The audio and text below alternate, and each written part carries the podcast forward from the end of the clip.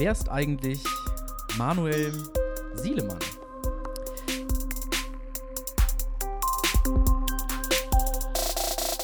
Heute das zweite Gespräch, was ich über das Telefon führe, dieses Mal mit Manuel Sielemann. Manuel, ein äh, junger Mann, der auch bei uns in der Gemeinde ist, ähm, von Anfang an mit im Startteam dabei, ähm, wohnt jetzt hier mit seiner Frau Viola in Osnabrück. Manuel, schön, dass du da bist. Hi, cool da zu sein. Manuel, gib uns doch mal eine kurze ähm, Lagebeschreibung von José Manuel zur Corona-Situation. Ah, es ist natürlich äh, schwierig. Es ist äh, ungewohnt, nur zu Hause zu sitzen, aber ich denke, dass wir es bald geschafft haben, wenn wir das tun. Sehr gut. Und was sagt Jogi Löw? Wie ist es die Situation in der Nationalmannschaft? Ja, sagen wir mal, mit höchster Disziplin müssen wir da jetzt rangehen und dann müssen wir das auch schaffen. Sehr gut. Manuel, wie kommt es, dass du so ein Sprachentalent bist und so unfassbar viele verschiedene Stimmen imitieren kannst? Ähm, das ist eine gute Frage. Ich habe tatsächlich ähm, als kleiner Junge schon sehr viel ähm, wie soll ich sagen, so, so ein bisschen Entertainer gespielt. Mhm. Ähm, das hat sich wahrscheinlich so ein bisschen noch durchgezogen. Ähm, ist wahrscheinlich zum, zum Teil aus Langeweile entstanden. Also jeder hat irgendwie so seine Hobbys und ich habe irgendwie schon als kleiner Bub äh, gerne äh, irgendwie Stimmen imitiert mhm. oder auch so schauspielmäßig mich irgendwie verkleidet. Und äh, das ist zwar heute nicht mehr so, aber ja. so ein bisschen verrückt sein äh, habe ich mir dann noch bewahrt. Das, das etwas Kindliche, das hast du dir noch äh, konserviert sozusagen. Und, ja, genau. und hast du so eine Lieblingsimitationsrolle? Äh, also ich liebäugle immer mehr mit dem Schwäbischen tatsächlich. Mhm. Ich bin da noch nicht so perfekt drin, muss ich zugeben, ähm, weil ein Großteil der Verwandtschaft von äh, Viola, von meiner Frau, äh, ja aus dem Schwabenland kommt. Mhm.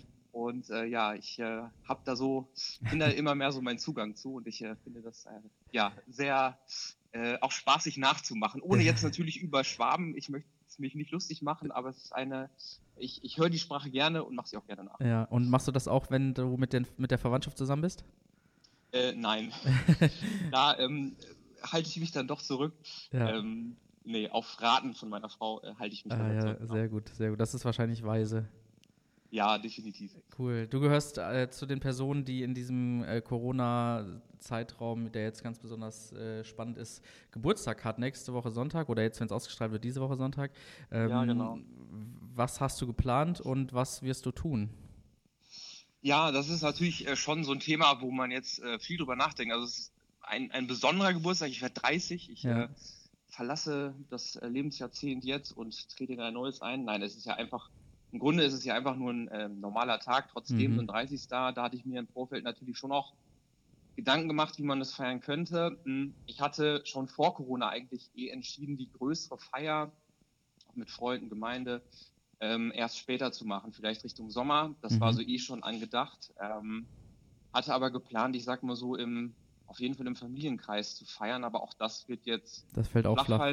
Mhm. Genau, meine Eltern sind jetzt, sage ich mal, auch schon beide über 60, mein Vater schon 70, von daher auch eher ältere Generation, wo man ja schon sagt, die gehören schon eher zur Risikogruppe und da haben wir jetzt gesagt, das wäre unvernünftig, mhm. wenn wir dann mit zehn Leuten zusammenkommen als Familie. Ja, und das muss dann jetzt warten. Also wir werden dann ja WhatsAppen, Skypen, was auch immer. Ja. Aber die Feier sozusagen live, äh, die wird dann irgendwann nachgeholt. Ja, ist eine komische Situation. Mir geht es ja ähnlich. Ich habe Anfang April Geburtstag und habe auch eine Feier geplant. Ich werde auch 30. Ähm, aber irgendwie geht es mir so, dass ich denke, das sind jetzt totale Nebensächlichkeiten. Ich weiß nicht, ob es dir anders da geht. Nee, definitiv.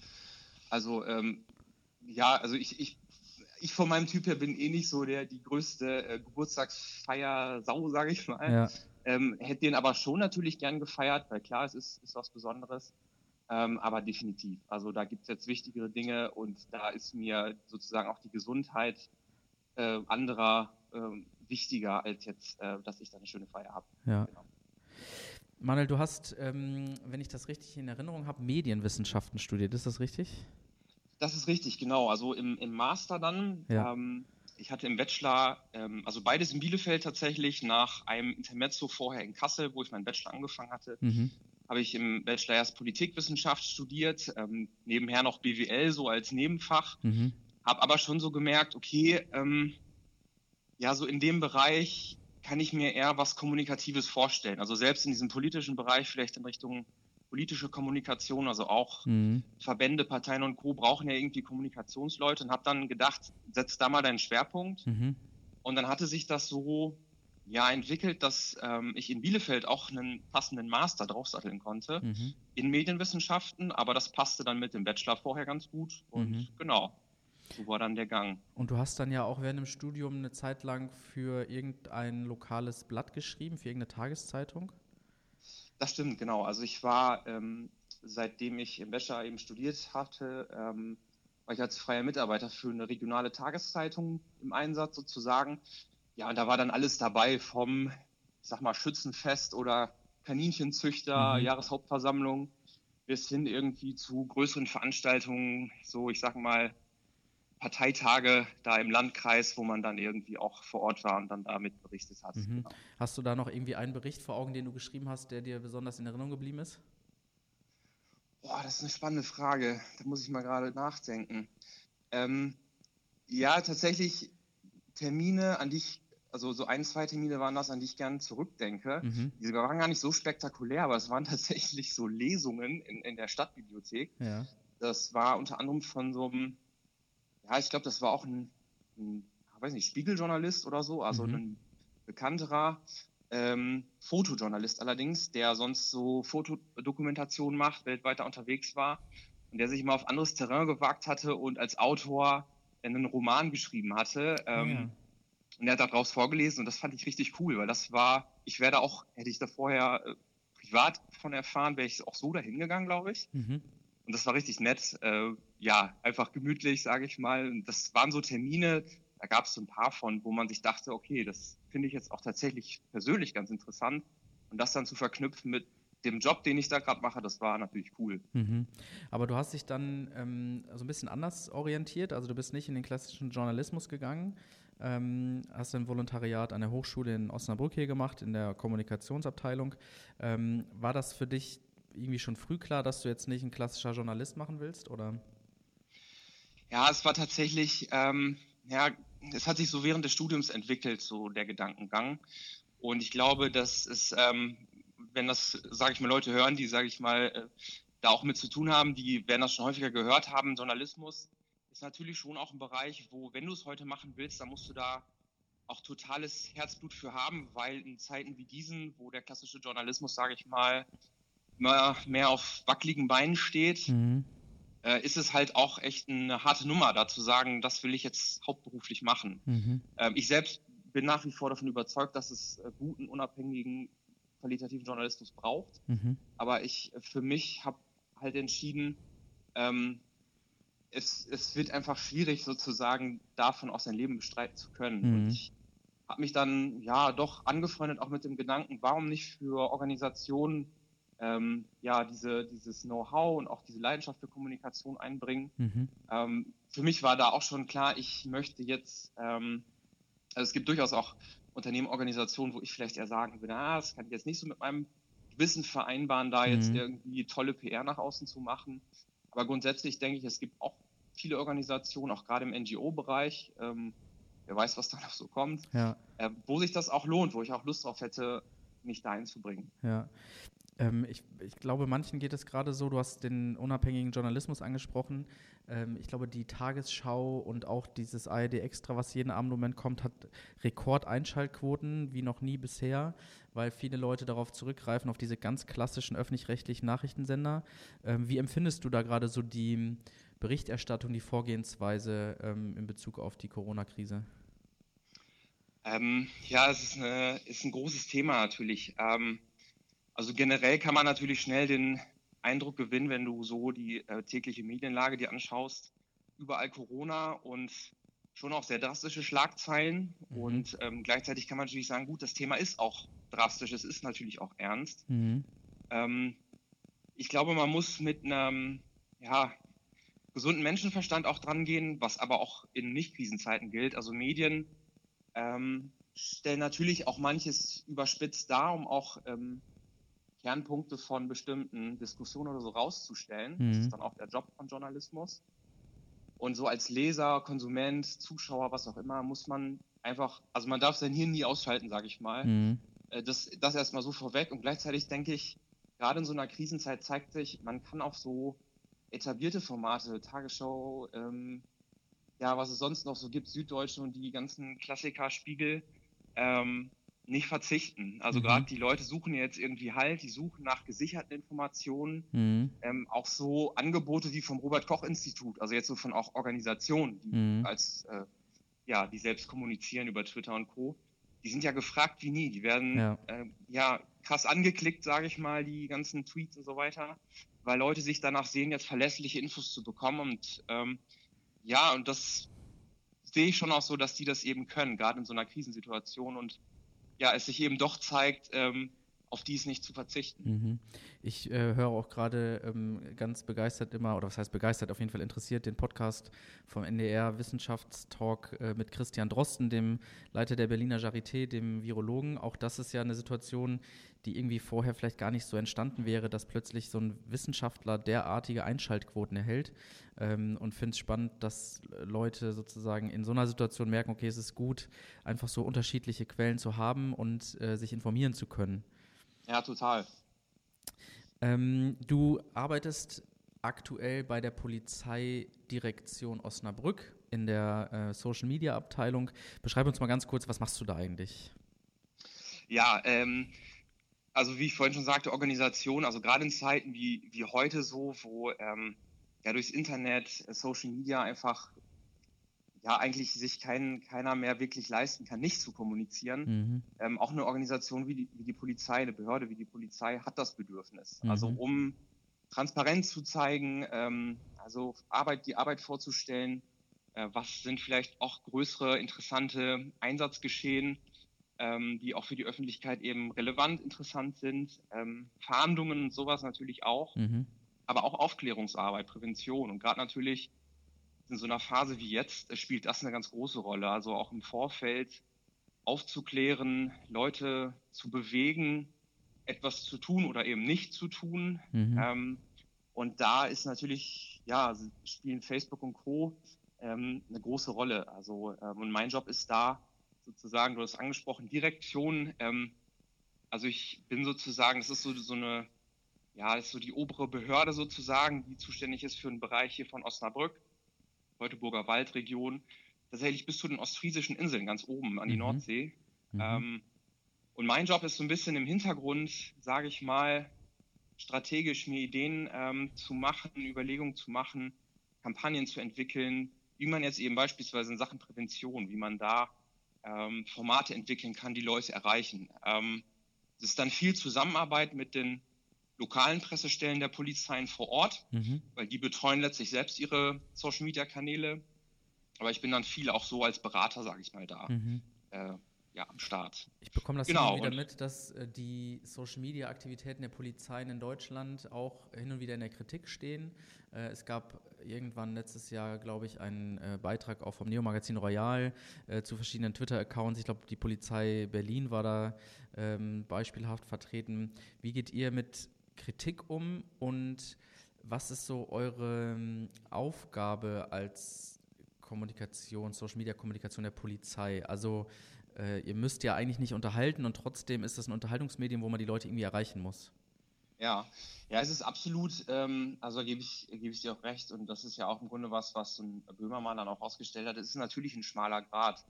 Ähm, als eine Behörde, gerade wie die Polizei, wo du ja auch ähm, auf jeden Fall eine Ernsthaftigkeit, eine Zuverlässigkeit erwartest, kannst du natürlich jetzt nicht auftreten wie ein Unterhaltungssender. Mhm. Das ist auch völlig klar. Und gleichzeitig, ähm, wenn man sich halt als Organisation entscheidet, so in den Bereich Social Media einzutauchen, dann gibt es ja einfach auch gewisse Regeln, wie diese Kanäle so ticken. Mhm. Und ähm, da muss man so ein Stück weit schon gucken, wie kann man es denn doch schaffen, eine gewisse Art und Weise unterhaltsam, ansprechend zu sein, mhm. ähm, aber dabei sozusagen auch nicht ins Lächerliche zu fallen, sondern ja mehr, sage ich mal, auf eine sympathische Art und Weise, ähm, vielleicht auch manchmal in etwas unkonventionelle Art und Weise, aber am Ende doch ähm, Inhalte übermitteln. Mhm. Und ähm, das ist durchaus eine Kunst. Hier und da klappt das vielleicht auch mal besser oder mal weniger, das würde ich mhm. schon sagen. Und wir sind da natürlich offen für Kritik und die bekommen wir auch. Also mhm. Ich sage mal, äh, vorher habe ich ja bei der Hochschule gearbeitet, da war so das Nutzerfeedback, würde ich mal so behaupten, ähm, also auch, sage ich mal jetzt, besonders positiv oder als, Lob oder Kritik als, hey, das könnt ihr doch nicht machen. Mhm. Das war da eher, sage ich mal, gemäßigt da. Das ist so im Bereich Polizei schon anders, weil Leute, also Polizei ist entweder, hm, wie soll ich sagen, also entweder lieben oder hassen sie die Polizei, würde mhm. ich mal mhm. fast so sagen. Also es gibt Leute, die halt sagen, jo, gut, dass ihr da seid, wichtige Arbeit. Oder es gibt halt die Fraktion, die sind per se halt gegen Polizei und das äußern sie natürlich dann auch äh, über Social Media. Also so Thema Hasskommentare und so, das ist schon relativ präsent auch bei der Polizei. Mhm. Du hast eben gesagt, ihr wollt sympathisch auftreten. Ich habe den Eindruck, das gelingt euch mit den Inhalten, die ihr über diesen Polizeihund äh, veröffentlicht. Ich habe seinen Namen leider vergessen. Wie heißt der nochmal? Äh, der, der, Polizeihund, der Magnus. Magnus, äh, Magnus. Genau, der kleine Rottweiler oder jetzt nicht mehr so klein, genau. Den habt ihr sozusagen von medial von Anfang an begleitet, als er zur Polizei kam oder wie ist das gelaufen? Genau, richtig. Also ähm, sozusagen an den Start gebracht. Dieses Format hatte meine Vorgängerin damals noch. Mhm. Ähm, genau, die Idee war einfach, äh, okay, Social Media ist schon auch ein Kanal, wo so, ne, man sagt ja auch Cat-Content, Dog-Content, keine mhm. Ahnung, also wo Tiere irgendwie doch auch ziehen. Und dann die Überlegung war, wie können wir das vielleicht auf eine charmante Art und Weise verknüpfen, sodass das irgendwie auch im Zusammenhang mit Polizei Sinn ergibt. Mhm. Ähm, und da bietet sich sowas an, sage ich mal, wir haben ja auch Tiere, mit denen wir arbeiten, ähm, seien es eben Pferde sozusagen von der Pferdestaffel oder mhm. eben Polizeihunde. Und das Besondere hier war halt, ähm, dass es ein ja damals kleiner Rottweiler war. Mhm.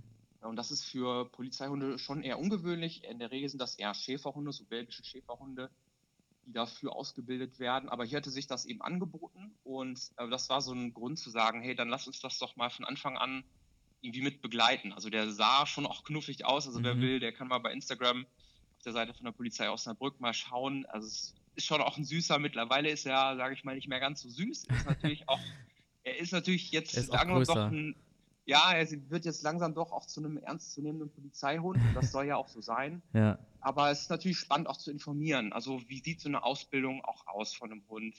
was für eine, was für Prüfungen muss der vielleicht auch absolvieren. Ja. Ähm, ja, einfach Leute dann so ein bisschen auch mit auf dem Laufenden zu halten, wie macht er sich so. Und ist der jetzt voll im Einsatz schon oder ist er noch in Ausbildung? Der ist noch in der Ausbildung sozusagen. Das wird jetzt auch noch ähm, ja, einige Zeit dauern, aber der ist soweit auf einem ganz guten Weg. Äh, und ja, also ich denke, der wird seine Sache schon gut machen. Sehr cool. Und ähm, vielleicht nochmal zur aktuellen Situation. Ähm, Gibt es da auch äh, auf euren Kanälen besonders viele Nachfragen, wie so, was man noch darf, was man nicht darf, wie die Polizei kontrolliert? Merkt ihr da eine, eine Veränderung gerade? Ja, definitiv kommen die Fragen. Also das ist so, ähm, alleine auch auf Instagram. Also wir sind als Polizei, also auch bis zur Nordseeküste, das sind insgesamt, um mal so, so eine Zahl zu nennen, so um die 20 Kanäle. Mhm. So halt je Region, äh, Twitter, Facebook, Instagram.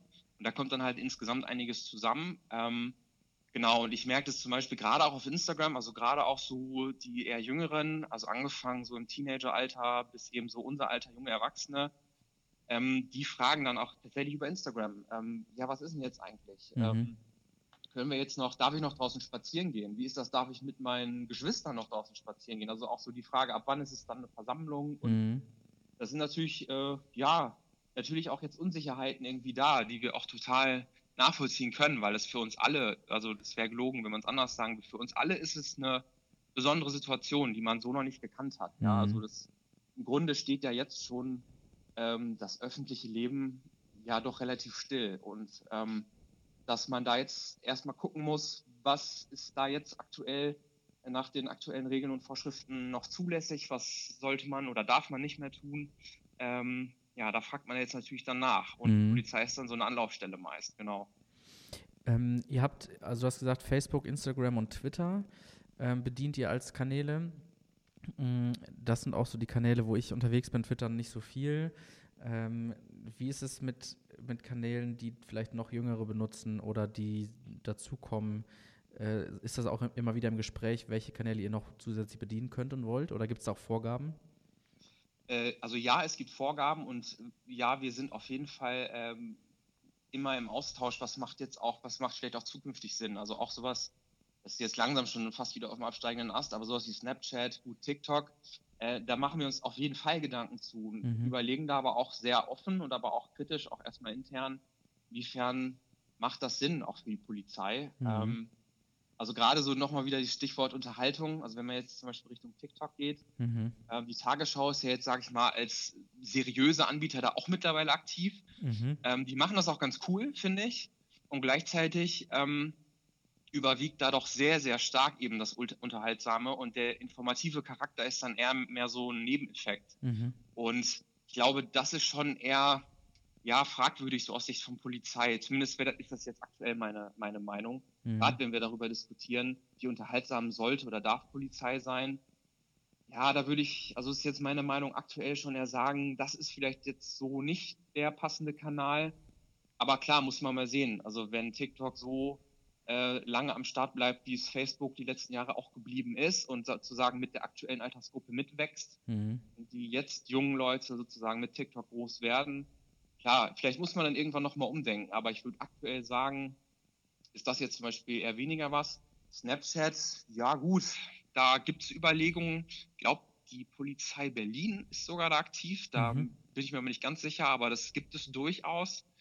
Aber klar, also es ist jetzt auch so, dass ähm, das dann eigentlich landesweit geregelt ist. Also wir können jetzt als Polizei Osnabrück auch nicht einfach sagen, wir finden das cool, wir springen einfach mal auf den Zug auf und wollen jetzt ja. bei Snapchat aktiv sein, sondern ähm, das sollte auch einheitlich sein, das ist auch richtig so und das müsste dann sozusagen auch landesweit freigegeben sein. Mhm.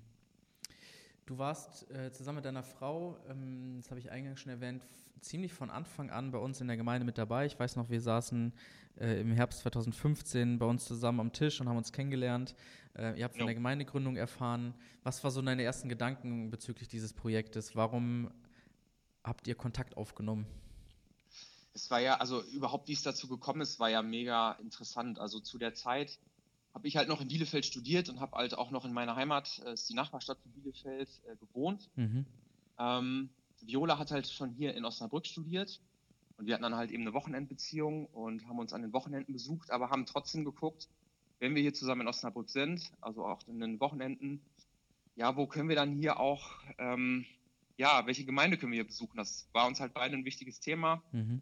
Ähm, Glaube ist für uns halt sehr wichtig. Wir sind auch beide in Gemeinden groß geworden, deswegen haben wir dann hier auch danach geschaut, aber mhm. sind irgendwie nicht so fündig geworden.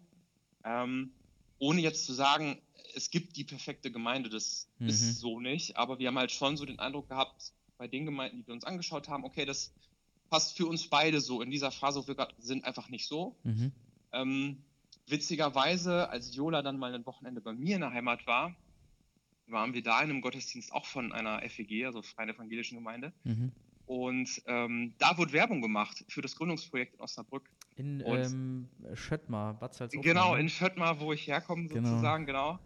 Und das war halt völlig verrückt, weil ähm, in meiner Heimat bin ich in diese Gemeinde eigentlich gar nicht gegangen. Das war mal eine Ausnahme. Ein Kumpel mhm. von mir ist in der Gemeinde. Ähm, und das war halt so in der Zeit, wo wir hier in Osnabrück eh auf Suche waren nach einer ja. Gemeinde. Und dann erfahren wir an einem Ort, wo wir es nie erwartet hätten, davon, dass es hier in Osnabrück so ein Gründungsprojekt gibt. Ja. Ähm, also das war jetzt für uns auch mehr als Zufall so. Mhm. Und es hat einfach ähm, total gepasst. Und ja, dann haben wir ja mit euch, also mit dir und äh, Kerstin, deiner Frau, äh, uns mal getroffen. Und ja, wir haben dann relativ schnell so den Eindruck gehabt, hey, das, das passt. Also gerade so dieses ja, hier ist noch nichts vorgegeben. Also hier findet sich eine Gemeinde neu. Es gibt noch keine festen Strukturen, sondern wir können das mitgestalten. Mhm. Ähm, zusammen mit anderen, die da auch Bock drauf haben. Das hat uns total angesprochen. Und mhm. ähm, ja, das war dann der Grund, warum wir nicht lang gefackelt haben. Ja, jetzt seid ihr oder du schon immer irgendwie in Gemeinden unterwegs gewesen und dann hauptsächlich ja auch in Gemeinden, die es eben schon etwas länger gibt, mehrere Jahre. Ähm, und am Anfang ist es ja eine Situation, wo man noch nicht so richtig weiß, in welche Richtung geht das hier, äh, wie ticken die anderen Leute. War das auch schon mal komisch, weil man irgendwie nicht wusste, welche Gestalt nimmt das eigentlich hier an? Oder überwiegte dann so die Neugier und Offenheit dafür? Also ich würde schon sagen, letzteres. Wir waren auf jeden Fall offen und neugierig, weil wir haben uns ja darauf eingelassen, auch mit dem Wissen, hier entsteht eben was völlig Neues. Das ist auf jeden Fall ganz anders als das, was wir bisher kannten. Ähm, aber es ist schon eine spannende Reise. Also wir beide kommen eigentlich aus der evangelischen Landeskirche mhm. und ähm, genau, sind auch nach wie vor äh, der, der Landeskirche nicht abgewandt oder so, sondern mhm. die Entscheidung jetzt hier zu FEG zu gehen, hängt einfach damit zusammen, die Leute, das Umfeld, das hat uns einfach angesprochen. Aber so wie wir groß geworden sind, war immer schon so dieser Gedanke, Herr, guckt auch über eure Gemeindegrenzen hinaus. Mhm. Also auch egal, ob es eine freie Gemeinde ist, egal, ob es eine, ich sag mal, Amtskirche ist, äh, mhm.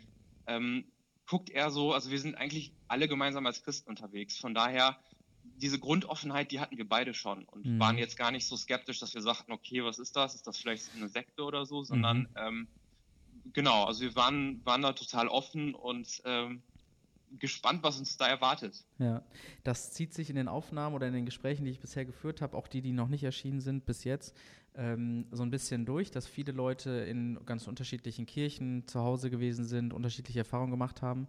Und so war das ja auch bei euch. Man sucht eine Gemeinde, die zu einem passt. Das ist bei ja. mir ganz genauso.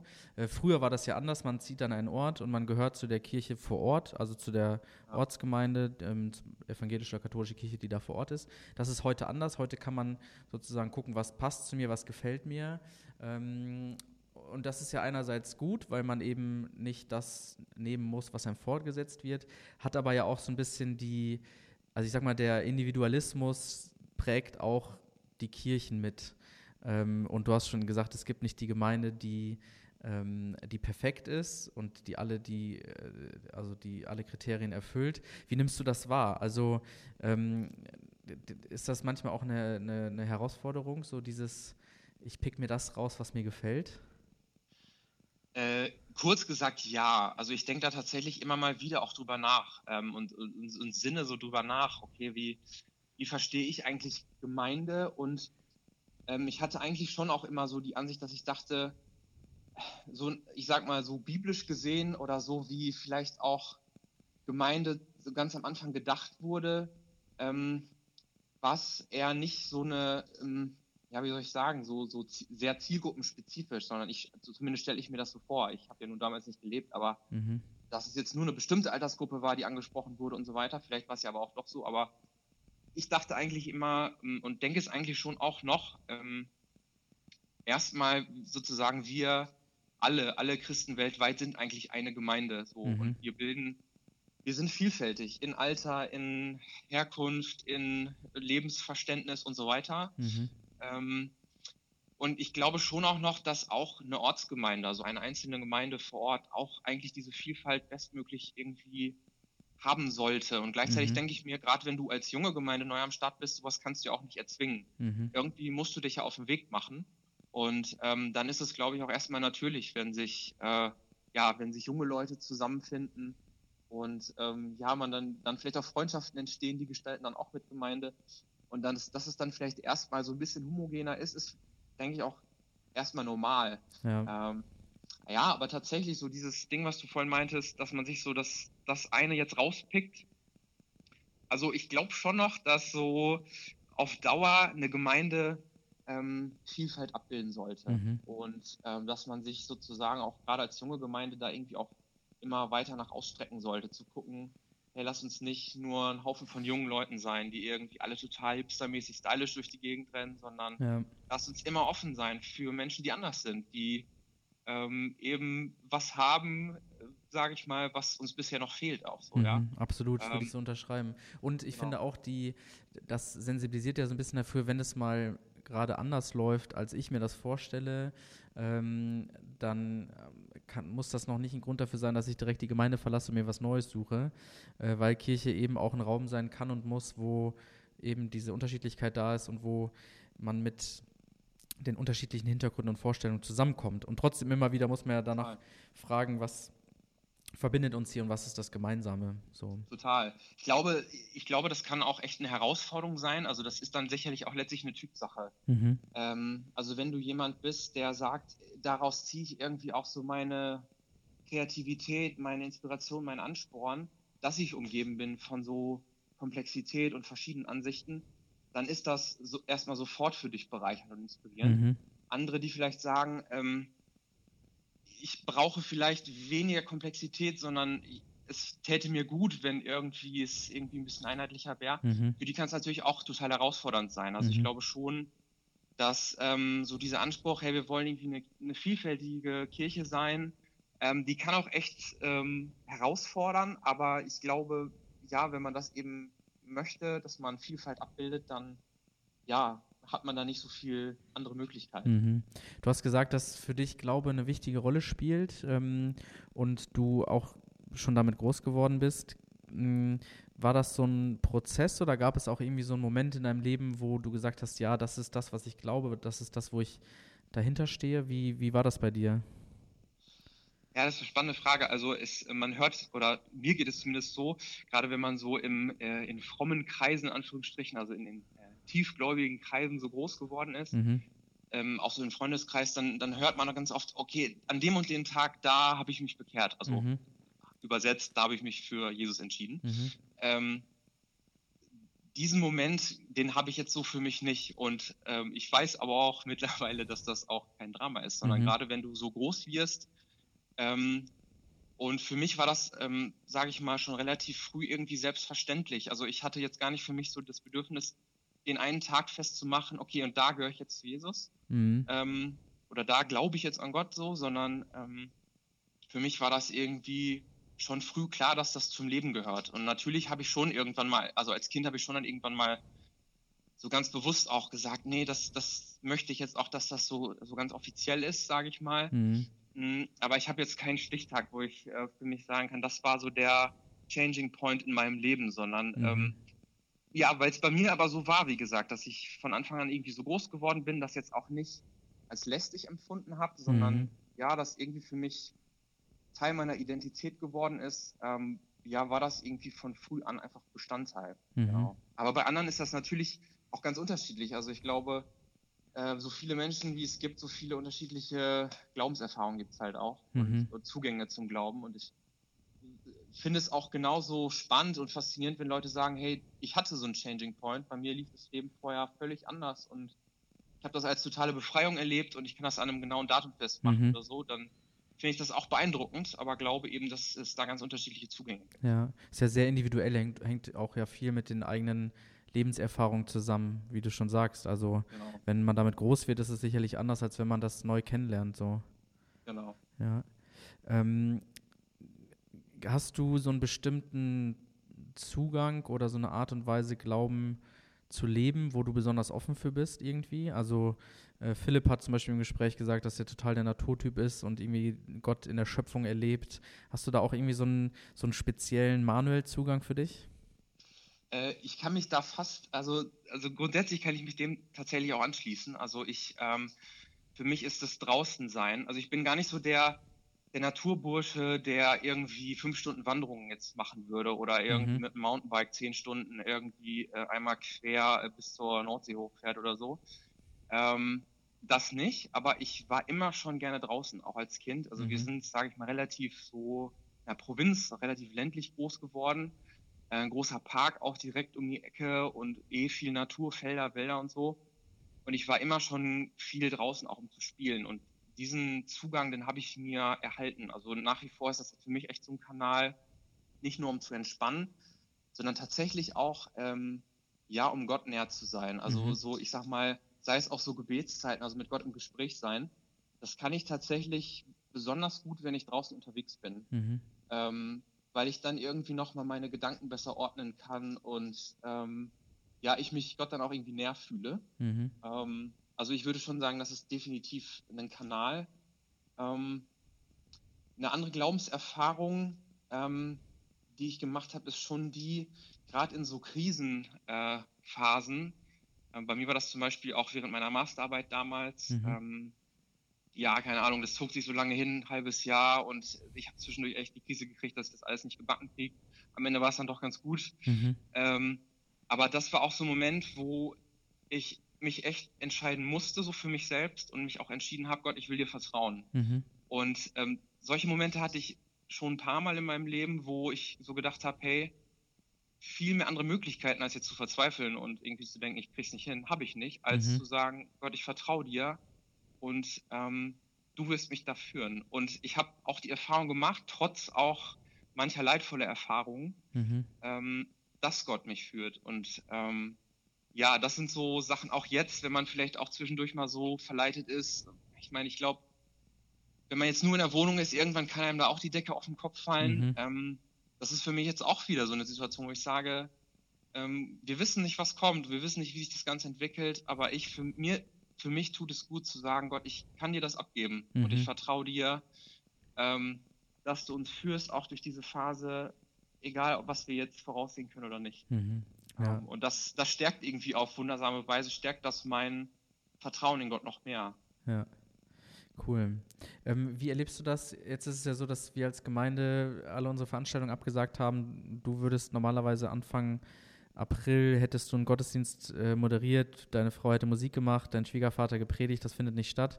Ähm, wie erlebst du Kirche gerade? Ähm, ist das ein herber Verlust oder auch eine Chance? Wie, was nimmst du so online wahr oder was so passiert? Oder vielleicht auch bei uns? Ja, also ich erlebe das gerade hier in Deutschland, wenn ich äh, auch jetzt mal so geguckt habe, was machen andere Kirchen, auch so, ich sag mal so die ganz traditionelleren, etablierten Kirchen zum Teil. Mhm. Das ist schon fast ein Kulturwandel, der da jetzt gerade erzwungenermaßen reinbricht. Aber mhm. ich äh, verfolge das mit großem Interesse und auch äh, positiv mit, mit Staunen, was jetzt doch auch an Kreativität und irgendwie Neudenken so freigesetzt wird. Also ja. ich glaube, ja, auf der einen Seite, gerade für die älteren Menschen, die jetzt vielleicht auch nicht so Zugang zum Internet haben, da bricht erstmal was weg. Und ich mhm. glaube, das ist ein Punkt, da muss man auch gucken, gerade Alleinstehenden, wie kann man als Kirche trotzdem irgendwie für Alleinstehende da sein, sei es auch seelsorgerlich oder auch ganz praktisch helfen. Mhm. Äh, gerade wenn das jetzt wegbricht, so, so zentrale Termine in der Woche wie der Gottesdienst am Sonntag. Ähm, ich glaube aber gleichzeitig, dass eben auch eine große Chance drin liegt, ähm, ja, Gemeinde sein, gerade in so einer Krisenzeit nochmal neu zu denken. Mhm. Und ähm, Gemeinschaft ist ja so ein Aspekt. Klar, Social Distancing, das fällt jetzt gerade völlig anders aus, als man das bisher kannte. Mhm. Aber allein jetzt sowas, das Podcast-Format, was wir hier haben, oder auch äh, die FEG Connect-Gruppe, die wir bei WhatsApp haben, allein solche Sachen äh, finde ich mega spannend, dass sich sowas entwickelt und Menschen trotzdem miteinander in Kontakt bleiben können. Ähm, zum Beispiel auch per Livestreaming, das machen ja mhm. immer mehr Gemeinden aktuell auch, die sich da jetzt auch gerade so ein bisschen auf so ein neues Feld wagen und das mhm. zum ersten Mal austesten. Aber das finde ich mega spannend, weil äh, gerade in so einer Zeit wie heute, Digitalisierung, ähm, ja, da auch mal so zu gucken, okay, was ist eigentlich das, was uns als Gemeinde ausmacht? Mhm. Ja, es ist irgendwie dieses Zusammenkommen, aber in einer Zeit, wo noch nicht mal das geht, was ist dann das Wesentliche? Und es ist halt dieses zusammen in Kontakt bleiben, zusammen zu zeigen, ähm, dass man einander wichtig ist, dass man aufeinander achtet. Mhm. Ähm, ja, irgendwie Gebetsgemeinschaften kann man auch online machen oder mhm. auch, äh, sage ich mal, äh, ohne dass man sich an einem Ort trifft und ähm, auch Gottesdienst feiern. Und das finde ich mega spannend, was da jetzt auch so gerade neu aus dem Boden schießt. Ja, ich finde es auch super spannend. Jetzt am Sonntag zum Beispiel findet der erste Livestream-Gottesdienst äh, aus dem Osnabrücker Dom statt. Also auch äh, das ja. Bistum, äh, katholische Bistum ist da äh, steigt da jetzt mit ein und ähm, überträgt einen Gottesdienst live. Ähm, viele Gemeinden, auch viele Freikirchen, für die ist das auch schon normal. Das passiert auch schon während den äh, Nicht-Krisenzeiten, dass Leute, die eben sonntags nicht da sein können, weil sie irgendwie im Urlaub oder auf Dienstreise, was auch immer sind, sich das zu Hause angucken können. Ähm, da finde ich, passiert ganz viel. Ich habe auch irgendwo gelesen, jetzt ist die Zeit der digitalen Kirche. Das ist ja auch so ein, so ein Hashtag, der oft benutzt wird, also digitale Kirche. Ähm, und gleichzeitig erlebe ich es auch so oder frage mich auch, was ist mit Leuten, die eben nicht, ähm, nicht online unterwegs sind, die eben diese äh, Angebote nicht erreichen. Ähm, und für mich persönlich ist es auch so, ich merke, manches ist einfach nicht, ähm, manches fällt jetzt einfach weg und man hat viel äh, auch Vorbereitungszeit schon reingesteckt, aber das ist, äh, ist es auch nicht notwendig, dass es das gibt. So, also wenn es ja. weg ist, ist es erstmal schade, ähm, aber das hält man auch eine Zeit lang aus. So. Ja, das sehe ich auch so. Ähm, und gleichzeitig glaube ich, wir werden es echt feiern, ja. wenn diese Zeit vorbei ist und wir uns wieder so äh, rein physisch sehen können. Ja. Ich Weil ich glaube, also es geht mir einmal so, auch mit meiner Familie zu Hause, so Eltern, Geschwister, ähm, aber auch hier so mit euch Freunden, Gemeinde, ähm, ja, also nichts ersetzt am Ende natürlich dieses von Angesicht zu Angesicht äh, miteinander unterwegs sein, sich auch umarmen, irgendwie, ja. keine Ahnung. Ähm, genau, ich glaube, wir werden das richtig feiern, vielleicht auch nochmal neu wertschätzen, wenn es wieder so ist. Mhm. Ähm, aber ich finde es halt gleichzeitig auch bereichernd, dass wir jetzt so gute Überbrückungsmöglichkeiten einfach haben. Ja, ähm, und es einfach besser ist, als gar keinen Kontakt zueinander zu haben und vielleicht auch irgendwie vor lauter trüben Gedanken irgendwie in seiner Wohnung äh, zu versauern. Mhm. Auch an dich die Frage, wenn christlicher Glaube eine Farbe wäre, welche Farbe wäre das und warum? Oh, spannende Frage. Man könnte jetzt natürlich schnell auch bunt sagen. Ich hatte ja von am Anfang Vielfalt gesagt. Mhm. Ich glaube, ich würde weiß, ich meine, offiziell weiß ist ja in der Farbenlehre eigentlich keine Farbe, trotzdem sage ich weiß. Mhm. Ähm, weil ich finde diesen Gedanken so spannend, also einmal so dieses Thema Reinheit, ne, Jesus, verbindet man irgendwie auch schnell mit Weiß, aber ich finde so diesen Gedanken spannend auch, so ein leeres Blatt Papier, was aber auch gestaltet werden will. Mhm. Ähm, das spricht mich gerade irgendwie so am meisten an. Cool. Und äh, da kann dann auch ganz viel Kreatives draus entstehen. Du kannst es falten, wenn es Blatt Papier ist, kannst du es falten, äh, du kannst es unterschiedlich bunt anmalen. Ähm, aber es hat erstmal eine Reinheit am Anfang und ja. die liegt dem Ganzen auch weiter zugrunde. Ja. Und das finde ich äh, gerade irgendwie ansprechend. Cool. Heute, wo wir das aufzeichnen, ist es Samstag, 21. März, geht die Podcast-Folge mit Joyce Hibenga online. Ähm, und sie hat was Ähnliches gesagt, ein Weiß, nochmal etwas spezielleres Weiß. Ähm, du kannst nachher reinhören und für alle, die die Folge noch nicht gehört haben, hört euch das noch an, weil sie hat da noch äh, vieles Ähnliches gesagt, aber noch einen zusätzlichen Aspekt, den man aber auch nur als Mutter sagen kann. Ähm, ha, so viel, da bin ich raus. So viel, genau, so viel bis dahin. Ähm, Manuel, ähm, wir kommen zum Schluss und auch du hast die Möglichkeit, wie früher Leute im Radio, die angerufen haben, sich ein Lied zu wünschen, auch noch jemanden zu grüßen. Wen möchtest du grüßen? Ach, stark. Äh, ich grüße. Ich grüße meine äh, Ehefrau, also ganz klischeehaft, nein, ja. aber ich grüße sie wirklich. Und ich wünsche mir, ähm, Achso, das Lied kann ich nicht abspielen, du kannst nur grüßen. Aber du kannst, ach, du kannst jetzt trotzdem ein Lied sagen und ähm, Leute, die es auf Spotify hören, können es suchen und sich das anhören. Okay, ich empfehle euch jetzt, haben, äh, ist jetzt peinlich, das Lied ist mir empfallen, von Coldplay, äh, hier Sky Dingens. Äh, Sky Full of, Sky full of Stars. Ah so, ah, ja, sehr gut. Sky Full of Stars. Äh, Habe ich gerade irgendwie einen Ohrwurm von. Deswegen, also hört es euch an. Wünschen können wir es uns leider nicht. Danke, diesen Ohrwurm werde ich jetzt auch haben. Manuel, vielen, vielen Dank für das schöne Gespräch, für deine Gedanken, deine Zeit. Alles Gute dir für die Corona-Zeit und äh, viel Kraft auf der Arbeit bei der Kommunikation für die Polizei in Osnabrück. Ja, vielen Dank. Äh, danke auch für die Gelegenheit, das coole Gespräch. Äh, ich fand es echt mega spannend und äh, ich wünsche allen, behaltet die Zuversicht, seid hoffnungsvoll. Wir werden diese Zeit überstehen. Absolut. Mach's gut, Manuel. Ciao. Bis dann, ciao.